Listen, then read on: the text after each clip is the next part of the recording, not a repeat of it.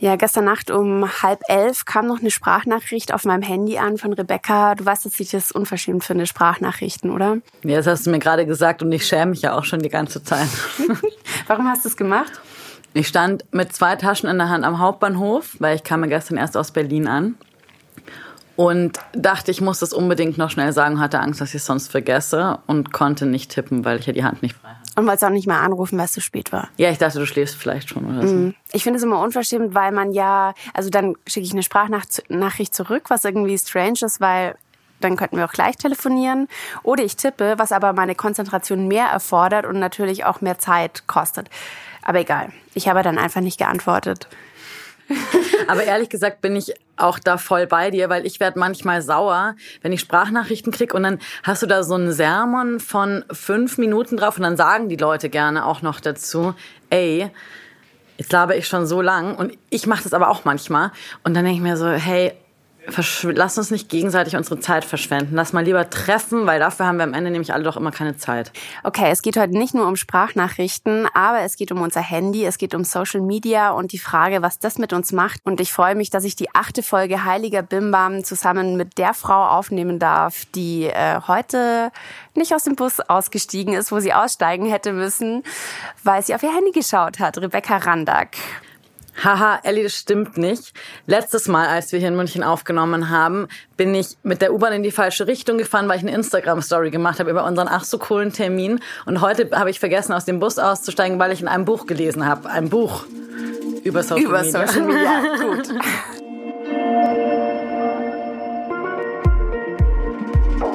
Heiliger Bimbam.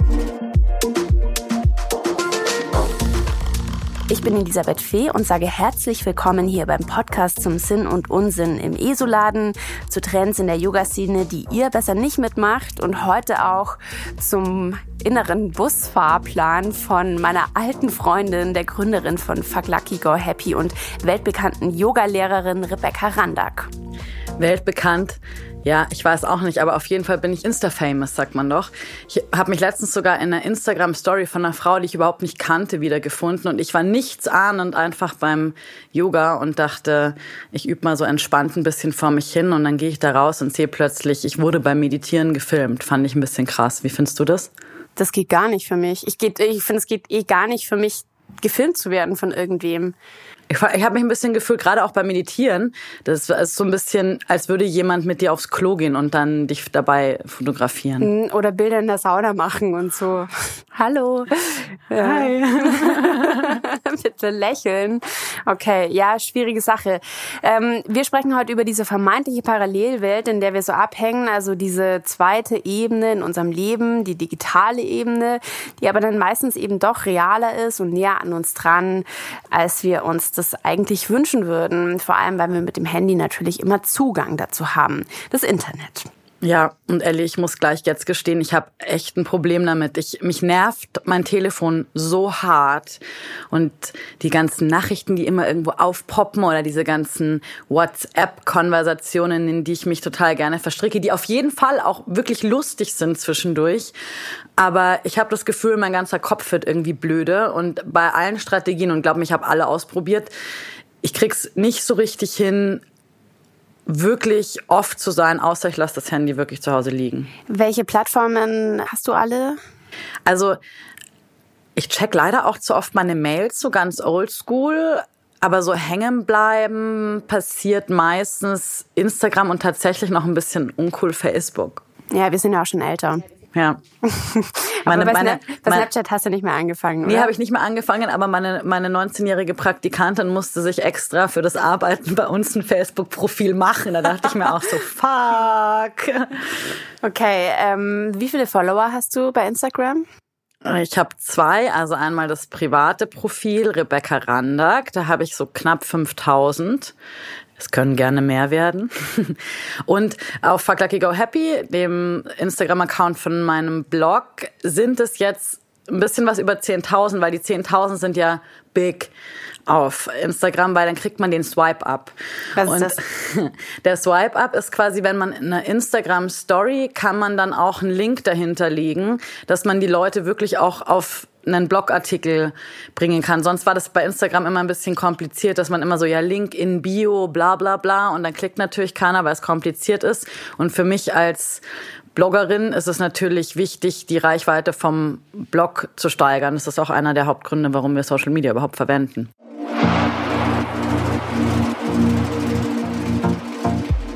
Über viele Follower auf Instagram freut sich sicherlich auch unser Sponsor für diese Folge. Das ist SoulZen. Und der Instagram-Account ist einfach sehr, sehr schön. Kein Wunder eigentlich, weil SoulZen ist ein Online-Shop, der Design und Spiritualität verbindet. Als SoulZen letztes Jahr online ging, dachte ich mir so, endlich, warum gab es das noch nicht früher? Es ist nämlich so, als hätte das SoulZen-Team den ESO-Laden so richtig entstaubt und in die heutige Zeit übersetzt und dann noch auf äußerst ästhetische Art und Weise in die Online-Welt gebracht. Von Tarotkarten und Notizbüchern über edles Räucherwerk bis hin zu einer ziemlich tollen Schmuckkollektion gibt's bei Soulzen alles, was das Spiriherz höher schlagen lässt. Die Produkte sind alle sorgfältig kuratiert und sollen uns Yogis dabei helfen, mehr Achtsamkeit und Schönheit in den Alltag zu bringen. Finde ich es ziemlich gut gelungen und lege euch wärmstens ans Herz, bei Soulzen mal ein bisschen zu stöbern. Und das ist sowieso zurzeit gerade eine gute Idee, weil wir haben einen Rabattcode und zwar gibt's 20% auf den Einkauf bei Soulzen. Die Domain ist www.soulzen.de, also Soul wie das englische Wort für Seele und Zen, Z-E-N als ein Wort geschrieben, Soulzen. Und an der Kasse könnt ihr dann den Code Heiliger Bimbam eingeben und es gibt 20% Rabatt. Ich wünsche euch ganz viel Spaß beim dort umschauen und shoppen.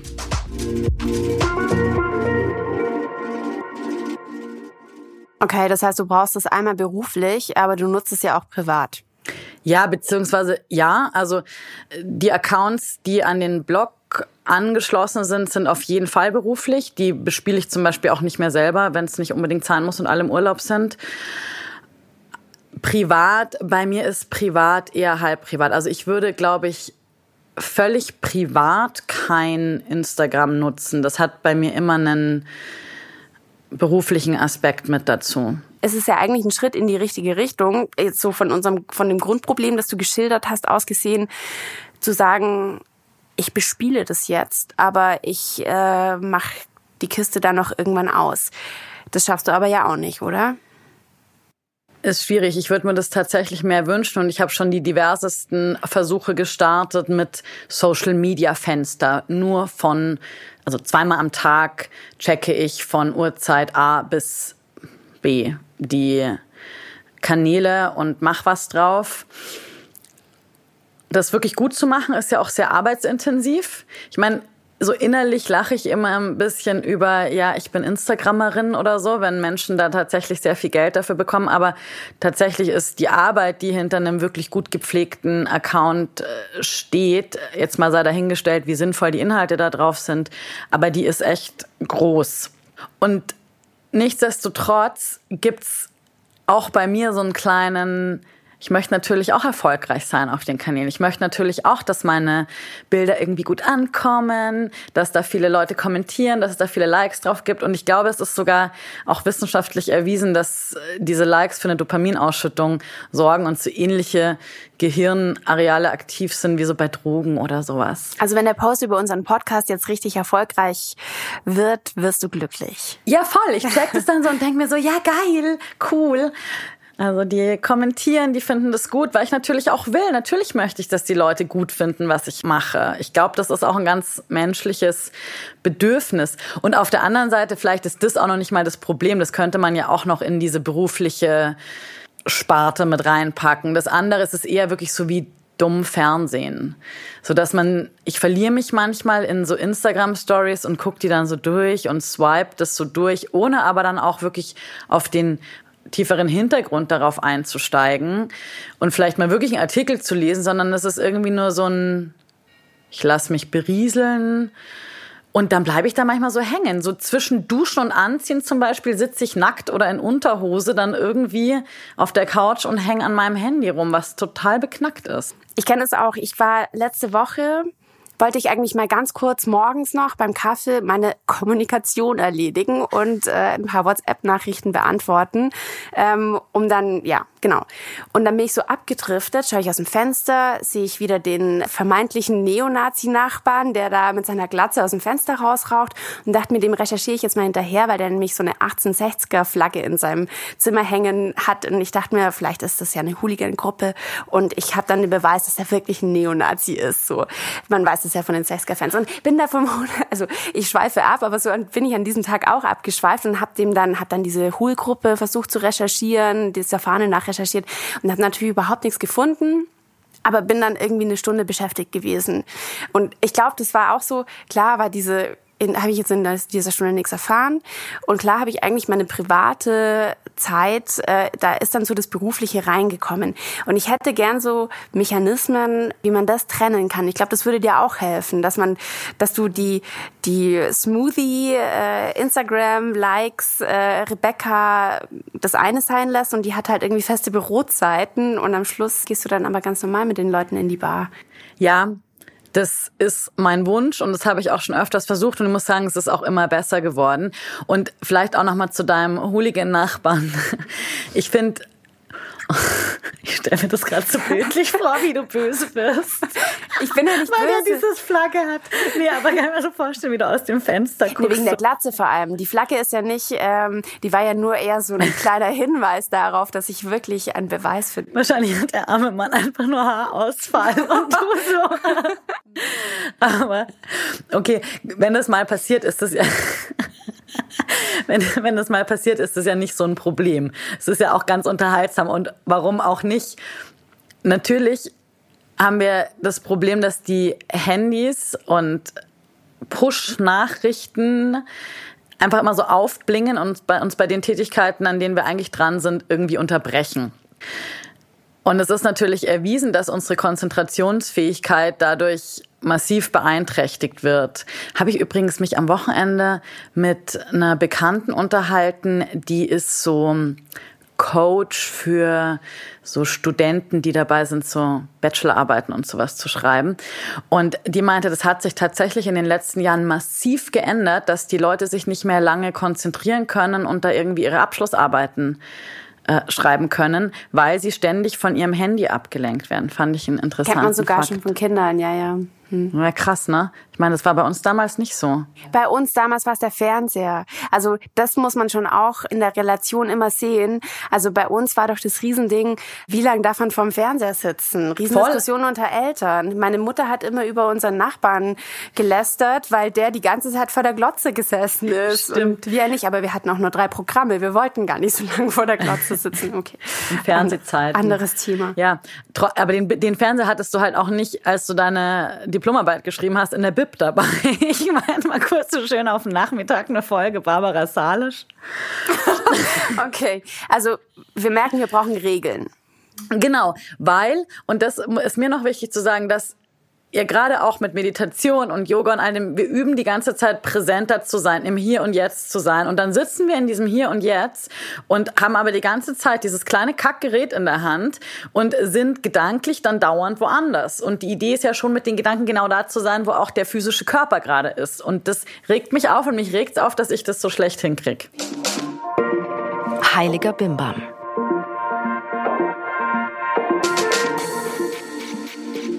Gut, aber ich stelle mir das für dich auch ehrlich gesagt ganz schön schwer vor, weil Yoga ist natürlich riesig auf Social Media, auf den ganzen Plattformen. Ich krieg's immer nur am Rande mit bei Instagram. Total krass. Und du musst da dich wahrscheinlich auch entsprechend verhalten, oder?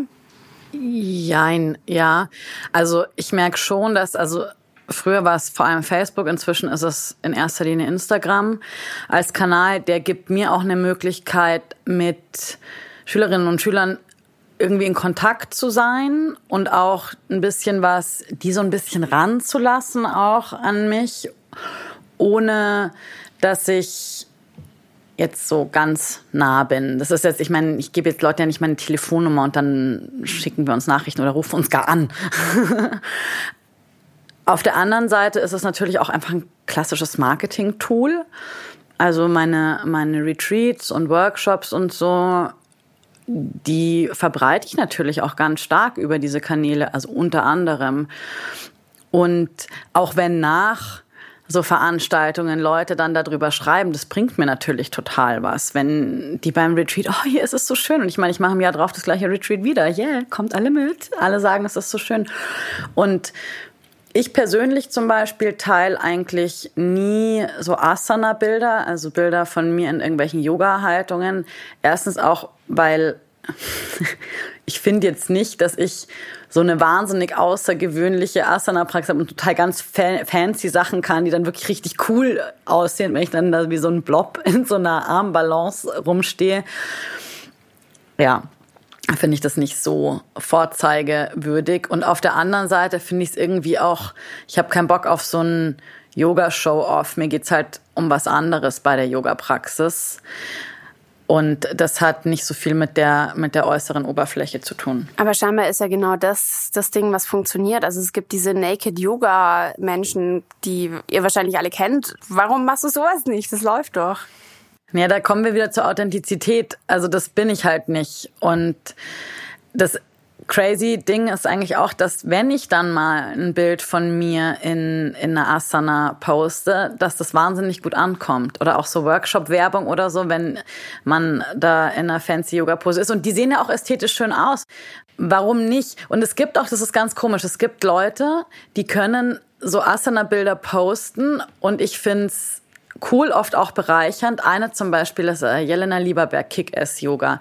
Die hat eine total krasse Yoga-Praxis und die macht auch immer so kleine Tutorials und so kleine Videos, wie man zum Beispiel weiß ich nicht, einen Spagat gut vorbereitet oder sowas. Und das empfinde ich als total bereichernd, weil die einfach echt schlaue Sachen macht und eine coole Yogalehrerin ist. Und zusätzlich ist sie total tätowiert und hat einen super Körper und sieht dabei auch toll aus. Das ist was, das finde ich bereichernd. Und manchmal denke ich mir auch so, ja, okay, du nackig an einem Strand, da fehlt mir dann jeder Inhalt. Da weiß ich nicht, was das soll und was das mit Yoga zu tun haben soll. Und wenn man dann sein Following aufbaut mit vermeintlichem, ich unterrichte Yoga und aber vor allem dann nackt dabei ist, finde ich das irgendwie Oh, Kai weiß nicht. Komisch. Aber das andere ist ja, das kann einem ja wirklich auf die Psyche schlagen, oder? Wenn man sich die ganze Zeit perfekte Yoga-Frauen, Yoga-Männer reinzieht, die sich nackt am Strand verrenken. Ja, auf jeden Fall. Also ich persönlich habe das zum Glück nicht so.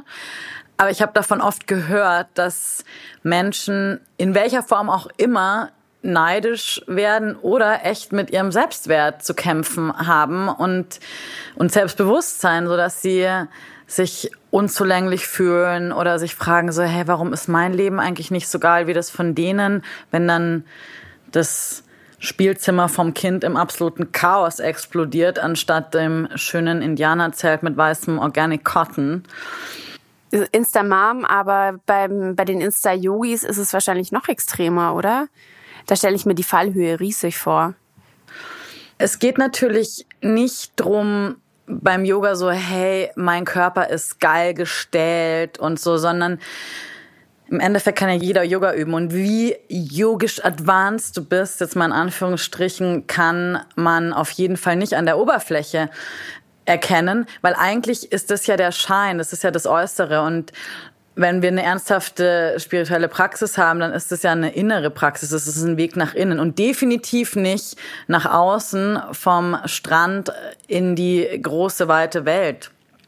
Ja, aber das muss man doch irgendwann erkennen. Das macht unglücklich, wenn man von zu viel Perfektion oder von zu viel scheinbarer Perfektion umgeben ist. Ich glaube auch, also und das, was ich auch oft höre, ist gar nicht unbedingt nur diese, die krasse Yoga-Pose oder so. Das gibt's sicherlich auch total, aber vielleicht sind es auch einfach nicht so die Leute, die dann äh, bei mir landen. Oft sind es auch Leute, die sich wundern, dass sie einfach nicht immer so glücklich sind, dass sie nicht so viel Freizeit haben, dass sie nicht äh, Zeit haben, drei Stunden Morgenroutine zu machen oder so, weil da natürlich eine Scheinwelt präsentiert wird, die mit der Alltagsrealität der meisten Menschen, die diesen Accounts folgen, nichts zu tun hat. Und ich finde es halt super, super wichtig, dass man sich auch da wieder ein Bewusstsein reinbringt und sich nicht die ganze Zeit mit irgendwelchen Sachen füttert, die dazu führen, dass man denkt so, hey, da komme ich eh nie hin, ich bin nicht gut genug, ich bin irgendwie zu scheiße und dann irgendwelchen Idealen hinterherhechelt, die einfach nicht funktionieren werden. Und dass man den Leuten dann in der Konsequenz auch vielleicht einfach entfolgt? Voll. Also man sollte sich echt seinen Feed angucken und schauen, ist es inspirierend? Bereichert es mein Leben? Schreibt die Person vielleicht auch was Interessantes dazu? Es gibt echt Menschen, die sich richtig viel Mühe machen, ich ab und zu, da auch drei schlaue Takte von sich zu geben unter so einem Bild. Und ansonsten hit the Unfollow-Button, der Schrecken des digitalen Zeitalters.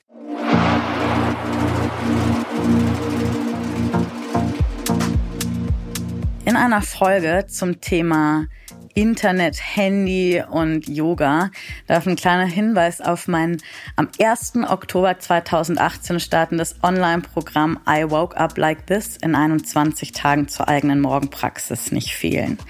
Weil lange war es auch bei mir so, dass ewig lang in meinem Handy rumtippen Teil meiner Morgenpraxis war. Und ich habe gemerkt, wie krass sich das dann auch negativ auf meinen Tag auswirkt, weil ich einfach schon früh morgens total busy im Kopf bin. Inzwischen lasse ich das Handy morgens erstmal ganz aus. Und wenn das auch ihr euch wünscht, dann meldet euch noch jetzt an. In I Woke Up Like This zeige ich euch nämlich in 21 Tagen, wie ihr eine Morgenpraxis findet, die wirklich funktioniert. Ihr lernt Übungen kennen. Ihr lernt, wie man mit dem inneren Schweinehund umgehen kann. Ihr bekommt ganz viele professionell produzierte Audiodateien von mir, mit denen ihr euch eure eigenen Praxis-Playlisten zusammenbauen könnt. Und es gibt Live-Calls und eine Facebook-Gruppe zum Austausch. Also ich glaube, wir werden dann eine ziemlich gute Zeit haben. Am 1. Oktober 2018 geht's los. Schaut am besten gleich mal auf fuckluckygohappy.de slash Morgenpraxis. Dort findet ihr alle Infos zum Programm. Und auch hier Rabatt, Rabatt, wenn ihr den Code Heiliger Bimbam eingebt, dann gibt's 20% auf das Programm. Also die Domain ist www.fuckluckygohappy.de slash Morgenpraxis und der Code Heiliger Bimbam. Ich freue mich, wenn ihr dabei seid. Auf der anderen Seite ist es doch wahrscheinlich auch so, dass die Leute ihr Handy mit ins Studio nehmen, oder? Also Handy ist natürlich im Studio. Es gibt inzwischen sogar auch so Check-in-Systeme, mit denen man, wo man tatsächlich ein Smartphone braucht, dass man sich eintragen kann, was einfach den Check-in-Prozess erleichtert. Ich, wenn ein Studio hätte, ein eigenes, ich würde tatsächlich Handys im Yogaraum verbieten. Außer so krasse Ausnahmen. Mein Gott, wenn jetzt jemand Arzt ist und Präsenzzeit oder so hat, meinetwegen. Aber ja, ich finde es furchtbar. Ich habe dann oft so nach der Klasse die Leute, die wachen aus Shavasana auf und es ist total, es ist diese schöne Stimmung, die sich dann einstellt. Dann gehen sie hinter, ziehen als erstes das Handy raus und stehen dann da mit ihrem Handy da noch verschwitzt in Yogasachen und stehen irgendwie blöd im Weg rum, wenn man seine Sachen aufräumen will. Und ich nehme mich davon nicht aus. Der Impuls kommt bei mir auch, aber da kann ich mich schon ein bisschen beherrschen, dass ich nicht mit dem Handy durchs Studio renne, auch im Sinne der Vorbildsfunktion als Lehrerin. Und wie mit einem Gedanken so, das wäre jetzt schon unvernünftig? Ja, schon. Ich möchte halt nicht die Handy-Uschi sein, die dann als nächstes ein Ohm trällert und den Leuten erzählt, dass es wichtig ist, präsent zu sein und sich auf den Atem zu konzentrieren und blub, blub, blub. Das finde ich passt irgendwie nicht so gut zusammen. Aber das ist ja dann schon ein Bewusstseinswandel, der bei dir stattgefunden hat, oder? Ja. Bei mir kam der, als ich mal fast mit dem Handy in der Hand gegen eine Laterne gelaufen bin. Wie so ein Klischee. Das, war das, war, das ist aber lustig. Es war in Berlin und es war wirklich so echt einen Zentimeter vorher und ich dachte mir so, wow. das war wirklich wie so ein Film. Ich meine, man sieht das doch immer wieder. Ich freue mich dann immer, wenn ich das sehe. Ich finde das echt gut. Aber ich reg mich auch gleichzeitig drüber auf. Ich habe es heute Morgen im besagten Bus, in dem ich hierher gefahren bin, habe ich auch erst wieder so, ich habe das bisschen beobachtet, was die Leute so auf der Straße machen. Und jeder Zweite hat wirklich so 50 Zentimeter vor seinem Gesicht dieses Kack-Handy in der Hand. Ich meine, Wir laufen alle wie ferngesteuerte Vollidioten durch die Welt und dann müssen wir dringend zum Yoga, weil uns das ja auch so an der Verbindung fehlt. Und vor allem wissen wir es ja jetzt schon eine ganze Weile. Also wir wissen, dass es den WhatsApp und den noch schlimmeren Tinder-Daumen gibt. Wir wissen, dass man gegen Laternen laufen kann und wir machen es trotzdem. Also ähm, brauchen wir ja dann schon diese Strategien, um uns irgendwie davon loszusagen oder um uns so ein bisschen davon zu befreien, weil es uns ganz offensichtlich besser damit geht. Ich habe das mal versucht. Ich habe mir mit meinem Mann Regeln aufgelegt, also zum Beispiel kein Handy im Schlafzimmer. Die Regel breche ich die ganze Zeit wir haben noch keine Sanktionen eingeführt, aber es ist so, das hat zumindest das Bewusstsein auch ein bisschen geändert, wie bei dir nach der Yogastunde, dass wir jetzt so sagen, okay, wenn wir zu zweit sind und gerade reden äh, oder ein Glas Wein trinken, dann ist das Handy auch einfach aus. Und dann finden wir das wirklich blöd. Also vor allem er findet es blöd, wenn mein Handy und ähm, du so mittel. ich kann damit leben, sag mal so. Aha. Ja, wobei manchmal nervt schon auch. Also mein Freund und ich scheitern da immer wieder dran. Wir haben uns natürlich auch schon jede Menge dieser Regeln auferlegt und unter anderem liegt es daran, dass er sich keinen Wecker kauft, beziehungsweise einen gekauft hat und der jetzt seit Wochen in seinem Büro rumliegt. Wozu, dass er das Handy eben nicht neben dem Bett liegen hat? Das, das Schlafzimmer-Handyverbot finde ich nämlich total gut. Hm. Und wir hatten auch mal Sanktionen mit, jemand muss fünf Euro bezahlen, wenn er dann und dann hat er so eine kleine Kiste, da mussten dann die Handys rein. Aber das haben wir ganz schnell wieder über Bord geworfen. Das ging irgendwie dann so, du, ich muss noch mal ganz kurz was machen, weil wir natürlich so schrecklich busy sind. Das Einzige, was bei mir tatsächlich so langfristig funktioniert, dass auch mein Hirn so eine Pause bekommt und ich merke, wie gut mir das tut, ist das Handy ausschalten und zu Hause lassen oder halt so im Urlaub wirklich den ganzen Tag einfach in der Schublade lassen. Und guck mal, ich habe mir aus dem Grunde eine Armbanduhr gekauft. Mhm. Habe ich auch mal gelesen. Digital Detox, fange mit einer Armbanduhr an, damit du nicht immer das Handy rausziehen musst. Und glaube ich, 300 Mal am Tag entsperrst im Schnitt. Boah, ich möchte die Statistik von meinem Handyfan nicht wissen, wie oft ich das am Tag entsperre. Du kannst es dir runterziehen. Möchte ich nicht haben. Komm, das machen wir jetzt. Ich nicht haben. In der nächsten Folge wollen der, wir deine Statistik In, in der nächsten Folge überprüfst du mich dann, was ich für eine Statistik habe. Ganz genau. Also ich glaube, wir müssen uns eingestehen, es ist eine Art von Sucht die wir nur doch brechen können, indem wir uns selbst ein bisschen gängeln. Ja. Also so ein bisschen wie die trockenen Alkoholiker, die halt nicht mehr ran dürfen. Ganz so schlimm. Also vielleicht gelingt uns ja der sanfte Ausstieg, dass wir das Handy professionell nutzen, dass wir uns vielleicht öfter anrufen, aber dieses Gedaddel, dieses Berieseln, also so ein bisschen wie mit dem Fernseher unterm Arm in der U-Bahn stehen, ähm, eben nicht machen. Das finde ich übrigens super für einen Anfang zu sagen, okay, wenn ich unterwegs bin und irgendwo rumlaufe, nehme ich das Handy nicht in die Hand. Dann weiß man auch, was das für eine Zeitverschwendung ist. Dann, wenn man sich dafür hinsetzen muss, muss man sich schon überlegen, okay, mache ich jetzt was Gescheites oder gehe ich lieber in den Biergarten?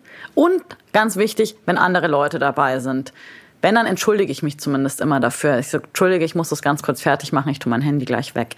Ich finde das Bewusstsein, daran darf man sich auch immer wieder gegenseitig erinnern, weil wir fallen ja immer wieder in diese Falle rein. Absolut. Und deswegen würden uns jetzt auch eure Prokrastiniergeschichten erzählen. Also diese Momente, in denen ihr euch vorgenommen habt, hey, jetzt mal ein bisschen Digital Detox, ein bisschen weniger Handy, ein bisschen weniger on, aber ihr seid gescheitert, genauso wie wir das auch immer wieder machen.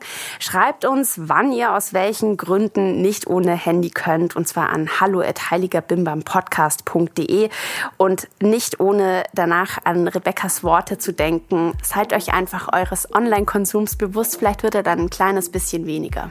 Wahrscheinlich war es ja sogar euer Smartphone, auf dem ihr diesen Podcast angehört habt. Und ich freue mich wie immer wahnsinnig, dass ihr dabei wart. Und das ist ja wohl auch ein super Beweis dafür, dass diese kleinen viereckigen Geräte auch ganz äh, coole Sachen liefern können. Wenn ihr das auch so seht, dann gebt uns fünf Sterne auf iTunes, abonniert den Podcast, bleibt dran und auf jeden Fall hört einfach wieder rein. Wir freuen uns da wahnsinnig drauf. Bis bald. Bis bald.